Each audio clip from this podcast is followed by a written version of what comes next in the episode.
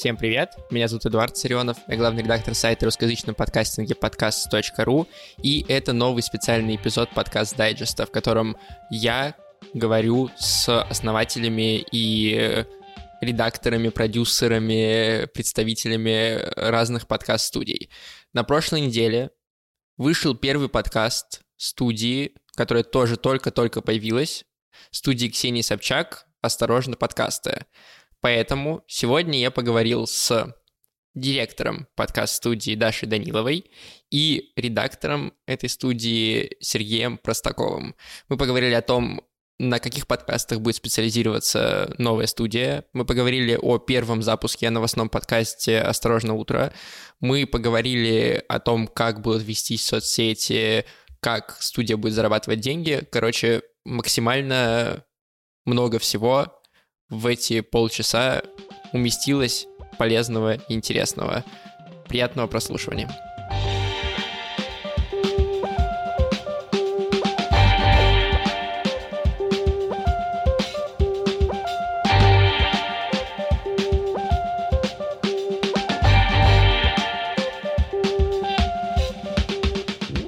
Во-первых, поздравляю с запуском. Спасибо. Спасибо. И с тем, как быстро у тебя нашлась новая работа, Даш. Да, это, честно говоря, очень странная история. Она нашлась, на самом деле, даже чуть раньше, чем закрылась предыдущая. По крайней мере, предложение поступило э, раньше.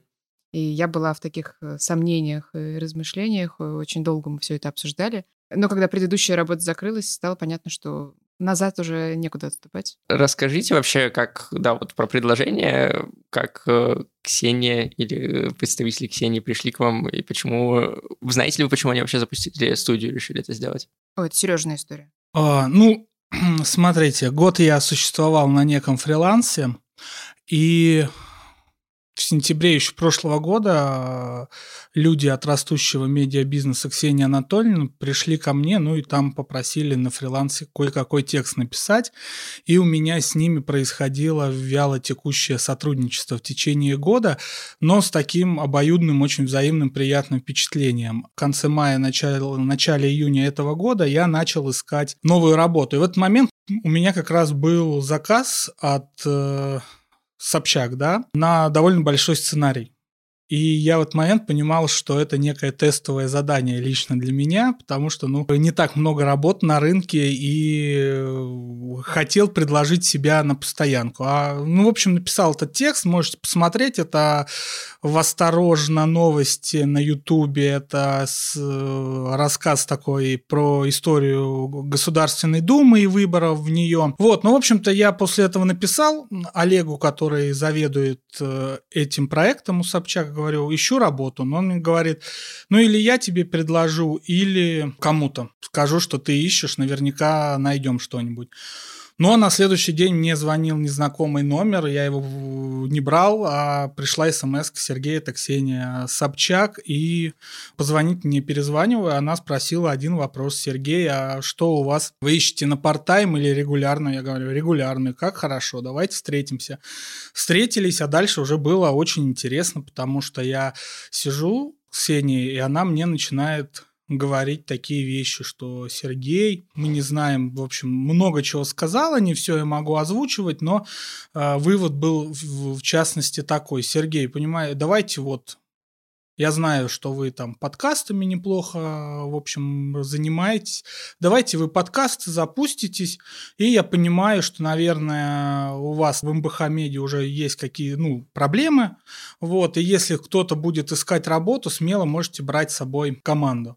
Ну и вот, и я такой вышел немножечко ошарашенный, потому что это, как знаете, как во сне тебе знаменитый человек, пускай мы все тут в медиа-тусовке а, рядышком, но все равно медиа, известный человек из телевизора тебе рассказывает, Сергей, вы вообще клево разбираетесь в подкастах, делаете подкасты, собираете свою команду, и вообще все будет клево. Ну, и в конце фраза 1 сентября. А я ищу работу уже месяц к этому моменту. Но так по итогам оказалось это очень правильно. По времени было сказано, так и получилось, что в конце августа только начали плюс-минус работать. Ну и я в течение следующей недели стал выходить на разных людей, которых бы я бы хотел с собой позвать. Вот в частности обратился к Даше. Ну а потом уже начался долгий процесс написания бумажек, согласования, придумывания идей и так далее. Ну и в конце августа мы уже начали работать, но официально, когда вся команда вышла, это 1 сентября. Ксения вот в вашем этом разговоре не рассказывала, почему она поменяла мнение к подкастам? Потому что э, в 2020 году, в октябре 2020 года, то есть год назад, получается, ровно, она писала у себя на канале, э, что в телеграм-канале, что «А что это подкаст вообще такое? А что видео бы не запустить, зачем это вообще нужно? Я очень робко предположу, что Ксения Анатольевна поменяла свое мнение не столько о подкастах, сколько хочет э, иметь у себя большую, крутую, сильную команду, которая будет заниматься разными проектами и, то есть, занимать разные пространства. Вот, и поэтому, а, мне кажется, здесь логика не столько в ее изменении отношения к подкастам, сколько в том, что она хочет расширять и экспериментировать со своим медиабизнесом мне кажется, ожидаемо, что сначала подкасты появились как инди-проекты, потом они стали появляться в каких-то крупных московских редакциях, типа того же МБХ-медиа, Медузы, Новой газеты и так далее. И сейчас к пониманию того, что подкасты нужны, приходят ну, вот такие игроки, как, например, Ксения Собчак. Ты сказал, что ты начал собирать команду из людей, которых тебе хотелось бы позвать. С вами в студии, получается, работает сейчас Костя Спиранский тоже, который с тобой вместе делал и модернизацию, и эпоху крайностей. Да. Кто еще, кого еще ты позвал? Кто у вас еще в команде есть? Я еще дизайнера искал, потому что я очень внимателен к визуальному оформлению подкаста. Но это видно по эпохе крайности, по модернизации. Да, у меня очень... Спасибо. У меня очень, ну, к этому взыскательное отношение, потому что мне подкаст начинает звучать, когда я услышал музыку, которую мне прислали на Шли, и обложку сделали. И тогда я понимаю вот угу. интервью, вот как их делать. Вот, поэтому я еще искал дизайнера, это как бы была моя прерогатива, и мы нашли там одну интересную девушку, начинающего дизайнера, который никогда не работал в медиа, но очень быстро учится и имеет амбиции. Катя Коновалова, она у нас вчера в Телеграме вела, и в Инстаграме мы ее уже представили, можете посмотреть. Осторожно, подкаст. Тут нужно понимать, вот мы с Дашей очень хорошо даем отчет, что у нас а, такая студия, в котором две головы. И здесь это скорее вопрос не ко мне, потому что я точно хотел позвать Костю, потому что мы вместе с ним последний год делали, и он в материале, и, в общем-то, мне хотелось бы продолжить с ним работать. Вот. А я позвал Дашу, потому что, например, там, где у меня слабые стороны, это продвижение подкастов именно внутри подкаст-площадок, подкаст э, и плюс сама организация подкастового процесса. Кто слушал подкаст «Утопия», вот, который назвал назвал Эдуард, знают, как у них немножечко хромает качество, потому что я в этом смысле не перфекционист. Я иду от материала, а не от формы. А у Даши это очень сильные черты, поэтому я позвал Дашу, и другую часть коллектива, по большому счету, набирала она уже под свои задачи, и, наверное, ей будет легче рассказать. Для меня первым таким поиском коллег э, стал поиск редактора-продюсера, мы до сих пор не определили, все-таки Вероника это редактор или продюсер. Но... Мне очень нравится твоя формулировка редактор-продюсер. Просто очень долго это произносить. РП. Ну, например, редпрод. И я понимала по там, своей предыдущей работе, что это должен быть человек, который, с одной стороны, умеет хорошо, емко и быстро писать, у которого есть опыт работы в новостях. С другой стороны, это человек, который может хорошо редактировать исходники, вырезать оттуда нужное, не вырезать оттуда то, что должно остаться и так далее. И мы придумали, что каждый человек, который будет собеседоваться на роль вот этого редактора-продюсера, э, он будет проходить такое тестовое задание. Э, мы взяли один из невышедших выпусков подкаста «Пипец подкрался незаметно» еще из нашей бытности в Мбахамеде. Это был тот выпуск, который должен был, был выйти в четверг, а в среду вечером наш сайт заблокировали. То есть это был уже, в принципе, готовый выпуск. Я сама его редактировала, я сама писала к нему заголовок, описание, вот это вот все. И я понимала, как это нужно сделать. Это был очень непростой выпуск, в смысле он не самый, скажем так, искрометный, там герой со своими особенностями, но там можно было его докрутить и э, сделать так, чтобы это было интересно слушать. И всем, кто присылал нам э, свои резюме, мы отправляли вот этот э, исходник этого подкаста, который нужно было отредактировать. Это небольшой файл, там где-то минут на 30, наверное. И нужно было написать описание и заголовок. Угу. И дальше, потому что присылали люди, было видно, с кем стоит поговорить, а кто еще, наверное, не готов для такой работы, потому что у меня был прям список моментов вот этого выпуска, которые либо нужно было вырезать, либо не нужно было. Mm-hmm. Например, в самом начале одна ведущая говорит, что ей уже исполнилось 60, а другая начинает над ней смеяться и подначивать ее, что «А, наконец-то тебе тоже 60, а не 59». И кто-то вырезал эту шуточку, а кто-то оставил. А кто-то, например, вырезал половину. И вот поэтому было понятно, что там, ну, человек либо понимает этот юмор, и мы просто с ним будем думать на какой-то одной волне, или он скажет, что это все фигня, и тогда нам сложно будет договариваться в процессе работы. Или, например, кто-то очень-очень мелко резал исходники и выкидывал все вдохи и выдохи, и какие-то заминки, и паузы. В общем, это было сложновато слушать. А кто-то, наоборот, оставлял вообще все подряд, и это было скучно слушать. Вот. И в итоге мы нашли несколько человек, провели тоже, по-моему, около пяти собеседований, и выбрали э, Веронику Демину, которая теперь работает редактором-продюсером. И это был прямо стопроцентный выбор, там забавная история случилась. Я в этот процесс не влазил особо в поиск, потому что понимал, что Даша себе правую руку прежде всего ищет, и первое собеседование, в котором участвовала Демина, я, собственно, не был. А потом я понял, что я сижу в офисе и ничего не происходит. И говорю, Даша, если есть резон, могу послушать других людей вместе с тобой. Давай. Вот, и Демина была единственный человек, которого я не слышал и не видел. А Даша прямо по нему говорил, вот очень хороший кандидат, хороший кандидат. А потом уже, когда был выбор, она пришла, и я понимаю, да, это очень хороший кандидат. Это прямо очень хороший кандидат. Мы очень довольны, да. Вот Вероника прям классно сразу как-то влилась в нашу команду. Вот. Но на собеседовании очень было интересно посмотреть, насколько люди вообще погружены в э, сферу подкастов, насколько они понимают, что происходит э, в мире, чем отличается true crime от нарратива, какие главные события в области подкастов произошли за это время. И вот поэтому можно было понять, насколько человек легко э, сможет работать э, в нашей компании, или ему придется каждый раз объяснять, что такое либо-либо, что такое podcast.ru, ну вот все эти какие-то вещи, которые кажутся на кончиках пальцев. Эдуард, я прям поделюсь своим к этому наблюдению по поводу людей, что Э, в МБХ-медиа в 2019 году я запускал подкасты делал их целый год. Потом, когда на, начал делать «Шурави», этот проект выстрелил и так далее, а главный редактор Вероника Куцила, она прямо поняла, что я от своих шеф-редакторских обязанностей начинаю отлынивать в пользу подкастов. Она мне сказала, да, надо искать, э, кто будет заниматься подкастами. И я тогда, помню, написал объявление и еще не было podcast.ru, но уже понимаешь, там по чатам, по канальчикам уже говорили, о, уже медиа начинает искать менеджера подкастов. Это была первая такая вакансия, возможно, не хочу за нее бороться, но помню, что она вызвала им такой резонанс. Ну, в общем, потом уже после того, как э, Мика Голубовский запостил у себя объявление, написала Даша, ну и там не было проблемы выбора, потому что Даша была вот на голову выше всех кандидатов, и все, Даша вышла, и это было круто, и все, что она сделала, это круто и мега сильно в МБХ-меди. Ну, чему говорю, что до этого приходили какие-то вакансии, их было много. Люди уже знали, что такое подкаст, а что такое фичеринг, например, угу. они не знали. Они не знали.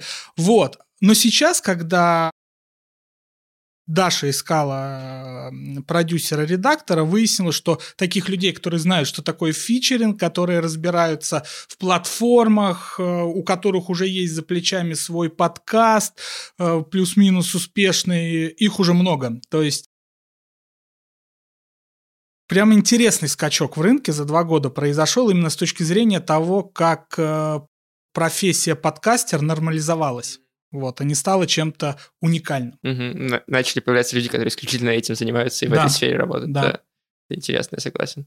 Ты сказал, что у вас две головы в студии. Э, да. До, до этого в МБХ, как я понимаю, ты скорее был начальником Даша. Ой, да там сложная история была на самом деле. Ну, вернее, как сложная, интересная. Я подкаст э, запустил по собственной иници- инициативе в МБХ Медиа и просто то, что называется на пассионарности их двигал год. Я прямо чуть отвлекусь, очень коротко. Я в свое время делал интервью с политическими неформалами эпохи перестройки. Есть такой левый интеллектуал, который тогда уличным активизмом занимался, э, Борис Кагарлицкий. И он в свое время говорил, что вот в эпоху застоя я прочитал много книжек о том, как устроена политика на Западе. И вот мы начинаем эту политикой заниматься в конце 80-х в Советском Союзе, и я понимаю, что мы изобретаем велосипед. То, что там уже изобрели 100-200 лет назад, но нужно все это пройти самим, чтобы что-то заработало.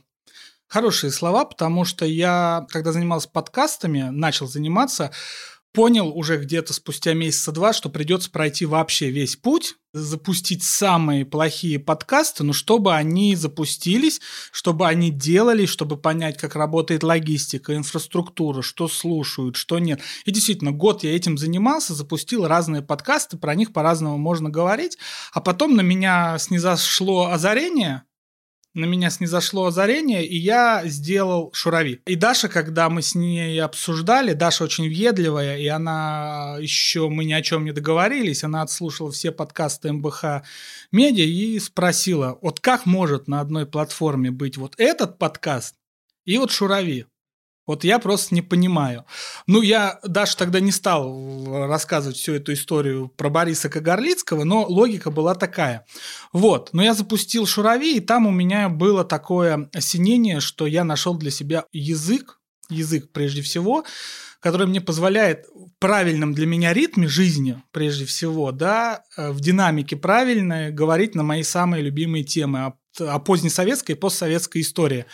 Ну когда Даша вышла, я просто понимал, ну окей, я еще буду такие записывать подкасты, но тут очень важно, я вижу, что приходит человек талантливый, очень сильный, очень самостоятельный, э, во многом прошарен меня и, кстати, все-таки фанатичнее, чем я в подкастах, и поэтому тут я сделал следующую вещь. Я, да, был шеф-редактором, но я как бы думаю, если я буду постоянно лезть советами, что-то туда, это может показаться, что я как бы мешаю. И, в общем-то, все, что сделал за год, передал в наследство Даше. Наблюдал за этим, ну, все, это ее прерогатива, попросит о помощи, помогу. Но по итогам уже потом, спустя, когда я наблюдал, мне все нравилось, что Даша делает, но я все-таки понял, что где-то я это решение не продумал. Зная себя немножечко, я решил тогда дистанцироваться, а надо все-таки было по поискать оптимальную форму, которая как раз сейчас в осторожно подкастах и находится. Вот, я как раз, да, расскажи, да, как она теперь находится потому здесь. что э, у Даши были всегда проблемы с социальными сетями. Не в смысле, что она пост не может там написать и так далее, но она круче в самих подкастах. Так, а, подожди. А, сейчас, да, не, ну сейчас я просто договорю, вот. И поэтому здесь я понял, что нужно прямо разделить очень четко обязанности, а, и я сажусь на социальные сети и на некое такое позиционирование постоянное. Подкаст у нас сейчас выходит только один утром. Еще нету тех, которые еженедельных эпизодов и так далее. А сети должны как-то наполняться. Я, например, с интересом узнал, что даже такие огромные конторы, как Гимлет, свои социальные сети спокойно не обновляют каждый день. А мы маленький подкаст-продакшн на очень бушующем маленьком рынке в России, мы этого делать не можем. И я этим занимаюсь. Вот.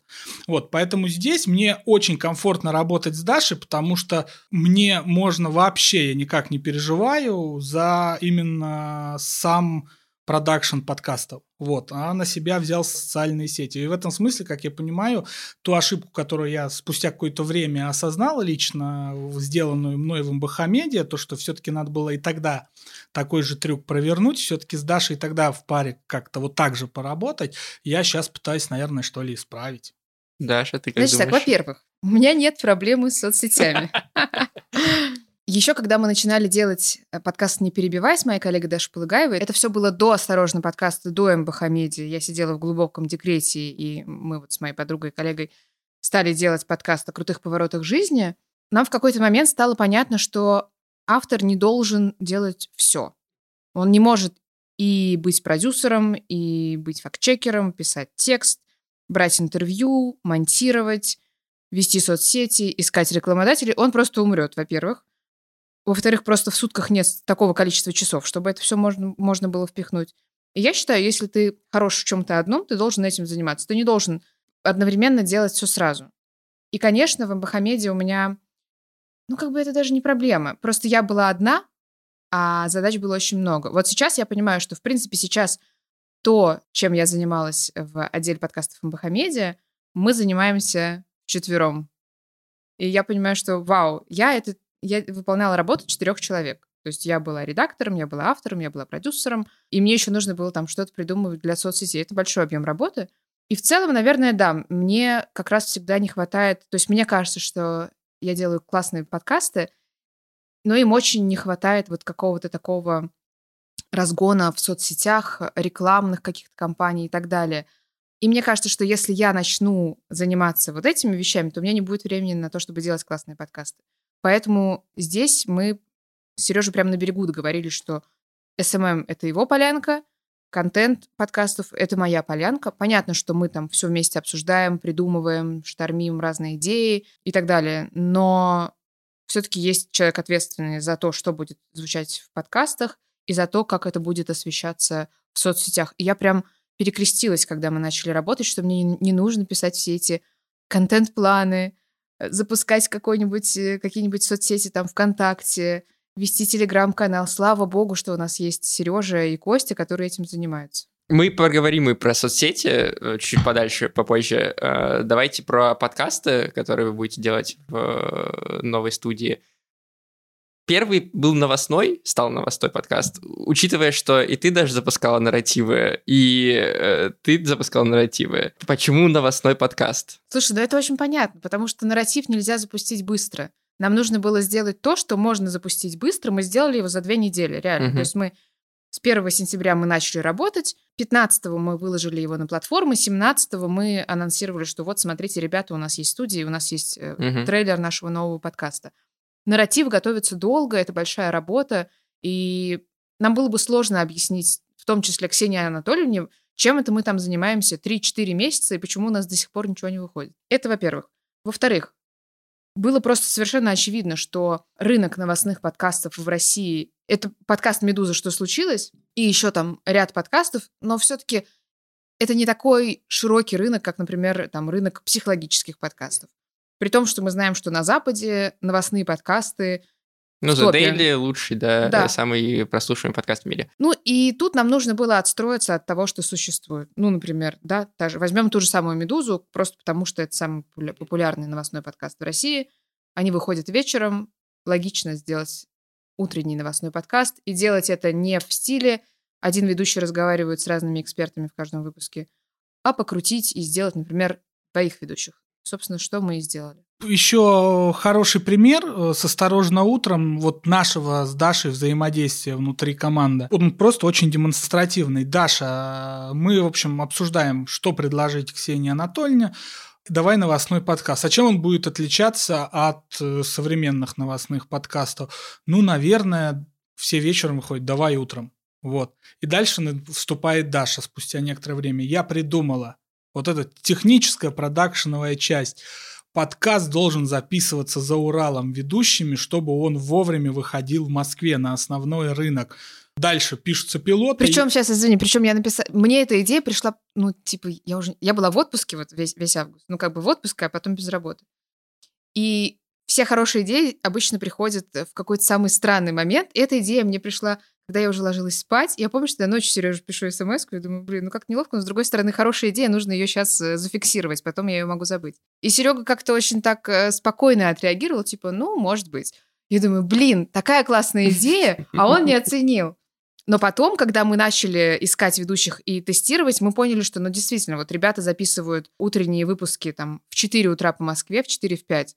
Человек в Москве умер бы записывать каждый, каждый будний день. В 4 э, утра. Да, вставать в это время, чтобы записать подкаст.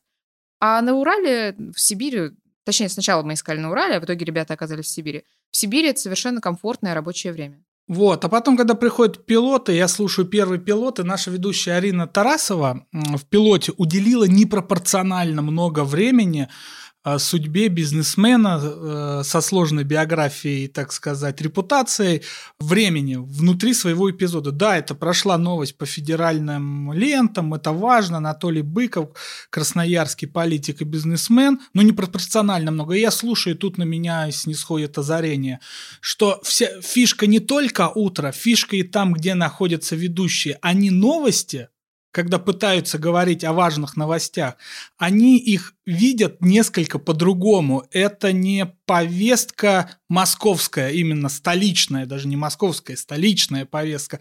Это все-таки повестка людей, находящихся на удалении и видящих некоторые вещи по-другому. У нас там в пилотах, которых мы неделю их писали, пропала куча интереснейших вещей. Когда вот был этот кейс с отравленными арбузами в Москве, выяснилось, что, оказывается, в Красноярске существует поверье и вообще в Сибири, что арбузы не надо есть их, нужно есть только там, где они вырастают, потому что до Сибири они всегда испорченными и, и плохими доходят. И вот это, как это, акцент, как мы, новости с сибирским акцентом, он дает интересная оптика и звучание. Ну и плюс прямо радует, что в этот темный час медиа мы запускаем, э, по большому счету, некое федеральное микро такое медиа в виде подкастов, которое все-таки пытается оно и делается в регионах, и, и пытается, как бы говорить, со всей России. Очень интересно, вот. Окей, про новостной подкаст я понял. Какие у вас планы дальше? Э, какие подкасты вы будете запускать? Э, вне конкретики, а в как бы абстрактных понятиях. Потому что Ксения в своем посте сказала, что вы будете новые форматы изучать, языки и темы, которые в российском подкастинге еще не было. Что это за форматы, языки и темы? Я в некотором роде спалю концептуально-идеологическую схему. Запускается новый стартап в медиа у людей, которые его запускают, есть свои представления о том, как они должны существовать и как выглядеть. И, в принципе, судьба любого стартапа ВКонтакте 2006 года и ВКонтакте 2021 года, сама платформа прошла очень много разных этапов. Ну, что-то принципиальное осталось, что-то сильно поменялось. Вот, и то же самое касается и нашего маленького медиа-стартапа, потому что сейчас мы, конечно же, запускаемся с некой идеологией, но эта идеология должна разворачиваться. То есть в ближайшее время, вот прямо предупреждаю, я знаю, кто слушает царионовские подкасты, это самая взыскательная публика в подкастах, предупреждаю, понятно, что от нас в обозримом будущем нескольких месяцев не стоит ждать чего-то по-настоящему удивительно прорывного, хотя уже работа ведется над некоторыми проектами, э, потому что эти вещи требуют более долгой, вдумчивой работы. Мы ее ведем. Но что имеется под так называемыми новыми форматами и новой аудиторией? Проблема подкаста в том, что когда мы заходим на главную любой платформы для выкладки подкастов, в сентябре 2021 года в сентябре 2020 года и в сентябре 2019 года мы видим буквально Борис Вишневский, Борис Вишневский, Борис Вишневский. Все подкасты и крутятся вокруг э, тем психологии, секса, э, успеха, бизнеса и так далее. Ничего плохого в этом нету. Эти темы интересуют ядерную аудиторию подкастов. Но помним, как развивался стартап под названием «Интернет» и даже кириллический. Сначала это было такое хобби филологических мальчиков и программистов, и они обсуждали свои темы там. Потом туда подтянулась политика, потом еще что-то, и мы знаем, какое это вылилось бушующее море. На наших глазах несколько поколений э, россиян одновременно освоили чтение новостей в интернете. И мы помним, как эти цифры стали появляться, Яндекс Новости обошли первый канал, туда-сюда. Вот. В подкастах, к сожалению, не предпринимается на данный момент усилий, чтобы выйти за границу собственного гетто. То есть я понимаю, что когда запускается подкаст-студия, мы, мы вынуждены думать с позиции коммерции. Вот есть ядерный слушатель, вот уже есть популярные подкасты про психологию, мы должны думать про эту парадигму. Но мы никогда не станем конкурентоспособными, по-настоящему оригинальными и прорывными, если мы не попробуем создавать контент и приблизиться к тем людям, которые не знают, что такое подкасты, и еще не привыкли именно так потреблять, э, потреблять информацию. И в этом смысле и в этом смысле, безусловно, на мой и Дашин опыт очень ценен, потому что когда я делал Шурави, когда я делал Шурави, мне все говорили, кто это будет слушать, кому это интересно. В результате получился проект, который, ну, действительно, не хочу сейчас в это вдаваться, но затронул э, важные нотки у кучи людей. Хотя понятно, насколько неформатной для главной страницы Apple, назовем это по содержанию подкаст не скажу, что я прямо сделал что-то такое сильно прорывное, но таких мало до сих пор. И, конечно, бесценен опыт пипец подкрался незаметно. В том смысле, что это выход на новую аудиторию, очень рискованный, очень смелый, но абсолютно осознанный и абсолютно важный. Вот. Поэтому, если коротко, а коротко не получилось, то делать мы собираемся шурави и пипец но в разных вариациях и для разных аудиторий. А ты упомянул, что э, это как бы маленький медиа-стартап. Какой у вас э, в этом маленького медиа-стартапа бизнес-план? На, на чем вы будете зарабатывать? Здесь э, понятное дело, что вопрос про деньги э, очень сложный, ну, в том смысле, что он всегда ты уже кучей бумаг ограничен, когда отвечаешь. Но все же представляют, что у Ксении Анатольевны есть свои рекламные структуры. И подкаст продакшн будет встраиваться в них, и уже делаются подкасты в этом направлении. Они уже как бы запущены, А это подкасты под бренды или это подкасты, в которых интегрируются бренды? А... Ну и так и так будет, конечно. Все, и так и так будет. Да, но плюс мы очень хотим делать подкасты для брендов. Ну то есть, чтобы какие-то внутрикорпоративные угу. истории или бренд хочет сделать подкаст э, имени себя и рассказывать там о каких-то важных э, вещах для своей компании, но у него нет там монтажеров, дизайнеров, редакторов, э, студии и так далее. Вот все эти услуги мы тоже будем предоставлять. Я понимаю, что это звучит как ну, что-то обычное, уже ставшее на рынке, но тем не менее эксперименты должны за что-то оплачиваться чем-то оплачиваться. Безусловно, у нас будут подкасты, которые будут говорить, и эти люди говорили, что они ищут новую аудиторию. Да, они будут, я сразу, приз... я сразу признаюсь, но как бы, чтобы сделать хороший эксперимент, нужно на этот эксперимент заработать. Мы с Дашей это прекрасно понимаем и не видим в этом вообще никакой проблемы. Ну, вообще интересно насчет аудитории. Ты сказал, интересно, как аудитория там из того же Ютуба и Телеграма начинает приходить в подкаст, мы уже сейчас это видим. Угу. Подкаст «Осторожно, утро», его первый выпуск вышел вот в этот понедельник, сегодня четверг. За четыре дня мы собрали, кажется, около 40 оценок в Apple подкастах. И они все довольно... Спо... Ну, в смысле, там есть пятерки и довольно много единиц. Ну, то есть люди приходят, слушают подкаст или даже его не слушают, ставят единичку — и у меня никогда не было такого на старте ни одного подкаста, чтобы на него была сразу такая мощная реакция. Ну, все-таки, обычно там подкаст набирает даже 30 э, оценок за ну, хотя бы пару недель. А тут буквально за 4 дня к нам приходит такое количество звездочек. Очевидно, что это реакция людей на то, что это связано с Ксенией Собчак продакшн. Возможно, это люди, которые э, там ожидали каких-то других новостей, Например, сегодня пришел комментарий от человека, который пишет, что, а, понятно, опять либералы там свои новости пишут.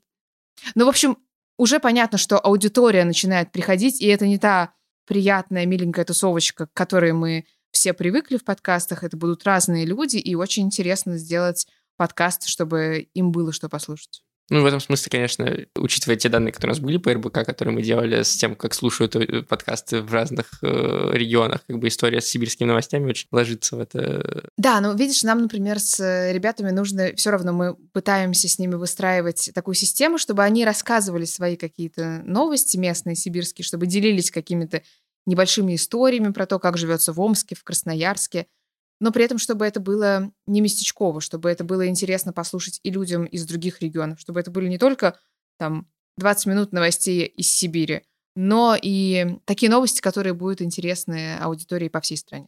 Угу. А я вот, э, э, когда мы разговаривали с, э, кажется, с Заварили, когда они тоже запустили только-только вот студию, я у них спросил, чем их студия отличается от других студий, которые уже есть на рынке, чем вот принципиально отличается то, что вы будете делать от того, что делают другие сейчас? Мы долго думали про, про какой-то свой особенный путь. Мне бы очень хотелось сделать студию, которая специализируется на нарративе, но, к моему сожалению, я понимаю, что, наверное, по крайней мере, на запуске практически это невозможно. Потому что, конечно, к нам будут приходить партнеры, которые будут э, хотеть сделать разговорные подкасты, это уже происходит. Конечно, новостной подкаст тоже невозможно сделать нарративом. И если мы ограничимся только на исключительно нарративных подкастах, мы отрежем для себя очень большое поле для творчества, где мы могли бы э, сделать что-то интересное. И в этом есть там часть какой, какая-то моего сожаления. С другой стороны, тот же опыт с новостным подкастом, который мы делаем сейчас, очень интересен. То есть нам нужно построить систему работы так, чтобы мы успевали выпустить этот подкаст к тому моменту, когда Москва просыпается и начинает потихонечку жить. И, собственно, это то, чем мы занимались на предыдущей неделе. Мы каждый день выпускали пилотные выпуски и подстраивали структуру.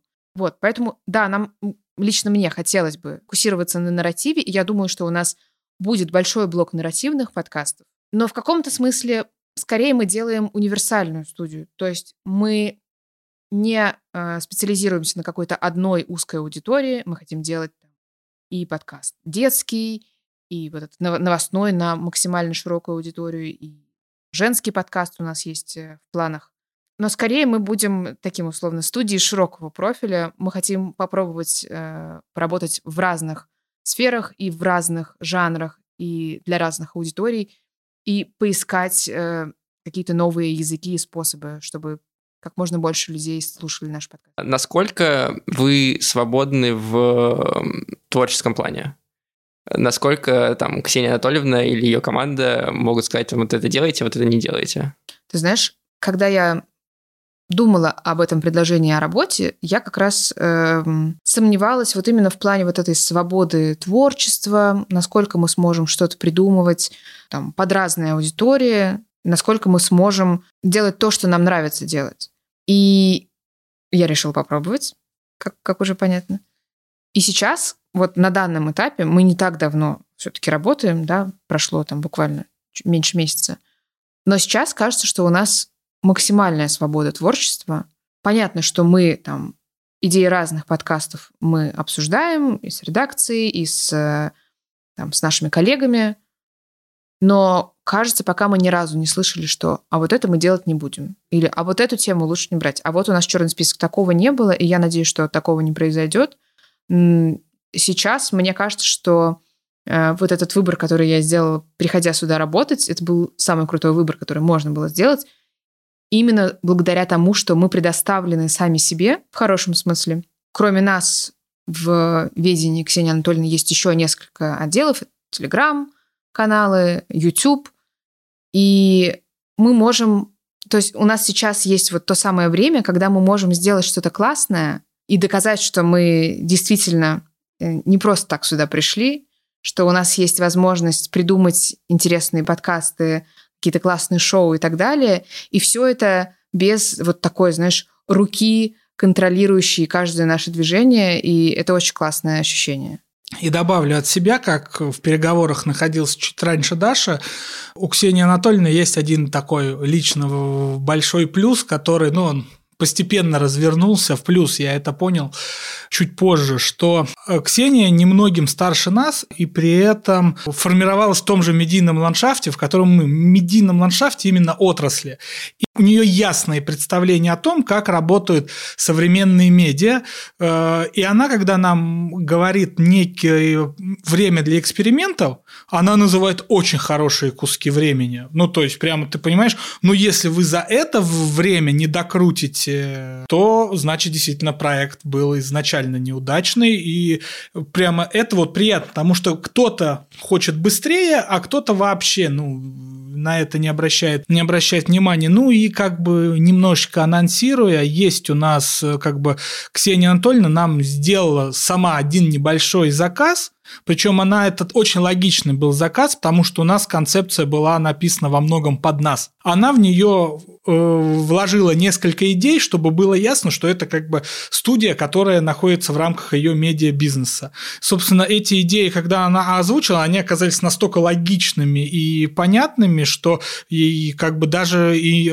и они так хорошо легли в то, о чем мы думали, что тут даже не скажешь, навязали ли нам что-то. Наоборот, такое ощущение, что нам подтолкнули нашу собственную мысль. Давай вернемся к э, социальным сетям чуть-чуть, как я и обещал. Довольно необычный способ ведения э, соцсетей, по крайней мере, Телеграма вы выбрали, как мне кажется. Для тех, кто не подписан еще, если что, я ссылку оставлю в описании. Там каждый день разные э, люди из э, студии рассказывают что-то, не всегда связаны даже с подкастами, ну или опосредованно связаны с подкастами. Довольно часто не о подкастах самой студии. Как бы почему такой формат и как вы вообще его придумали, зачем столько постов?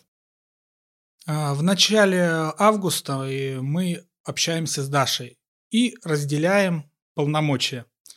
После этого мы с Константином Спиранским погружаемся в удивительный мир социальных сетей, подкаст-студий. Погрузились в него и вынурнули и поняли одну вещь. Мы же только запускаемся, мы же только запускаемся, а контент у нас так, чтобы 5 подкастов в неделю, как у либо-либо, например, да, у нас еще будет не скоро. Ну, то есть нам еще предстоит много над этим поработать. Но мы же запустились, и нужно создавать контент для социальных сетей. Это первое. Второе, почему выбран такой формат конкретно в Телеграм-канале?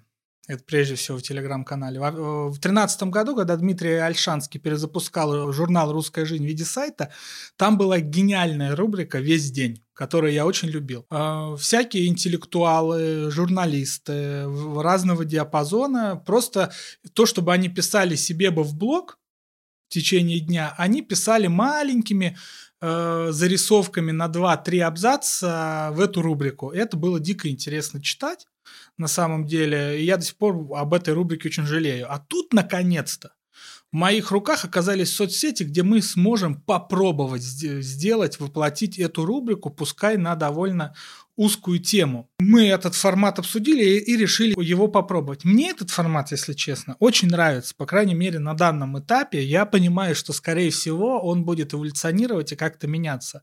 Все в этом смысле текучее. Но сейчас, когда люди совершенно разными голосами и разным бэкграундом начинают говорить о подкастах и пытаться вот то, что мы назвали осмыслять место подкастов в современной культуре, втягивая и притягивая их к разным этим местам, это, как мне кажется, по крайней мере, интересно наблюдать со стороны и интересно над этим работать.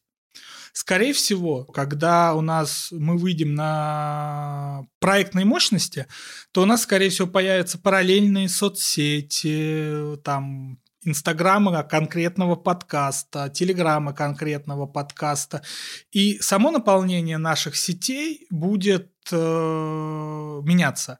Но на данный момент мы, маленький подкаст-продакшн, пытаемся сделать вот что. Когда сидит весь коллектив за одним столом в течение рабочего дня, делая свои дела, переговаривается и что-то вспоминает и так далее. И мы пытаемся как бы нашим читателям, слушателям дать такую возможность как бы нас подслушать. Как бы нас подслушать. Вот. Поэтому работаем, интересно. Хотим, чтобы наши сети обновлялись каждый день, а не как у какого-нибудь Гимлета. Я просто удивился, когда увидел там стихи от э, Константина. Я такой, так, подождите, я точно в тот телеграм-канал зашел? Про Костю еще очень интересная история. Костя Спиранский, наш СММщик, а заодно участник группы «Макулатура», как выяснилось, вот я, например, этого не знала, ребята, конечно, конечно, знали, еще лет 10 назад написал стихи, которые начинались словами «Дорогая Ксения Анатольевна». «Сделай меня человеком другой категории». Вот. И, собственно, и вот оно. Вот оно и произошло. Я удивлена, почему мы до сих пор не запостили это в наши соцсети. Ну, мне кажется, что э, у нас получился отличный разговор, и мы, в принципе, как мне кажется, довольно подробно рассказали, чем вы будете и чем вы сейчас занимаетесь. Спасибо большое, что согласились поговорить. Тебе спасибо, что позвал, было дико интересно. Спасибо.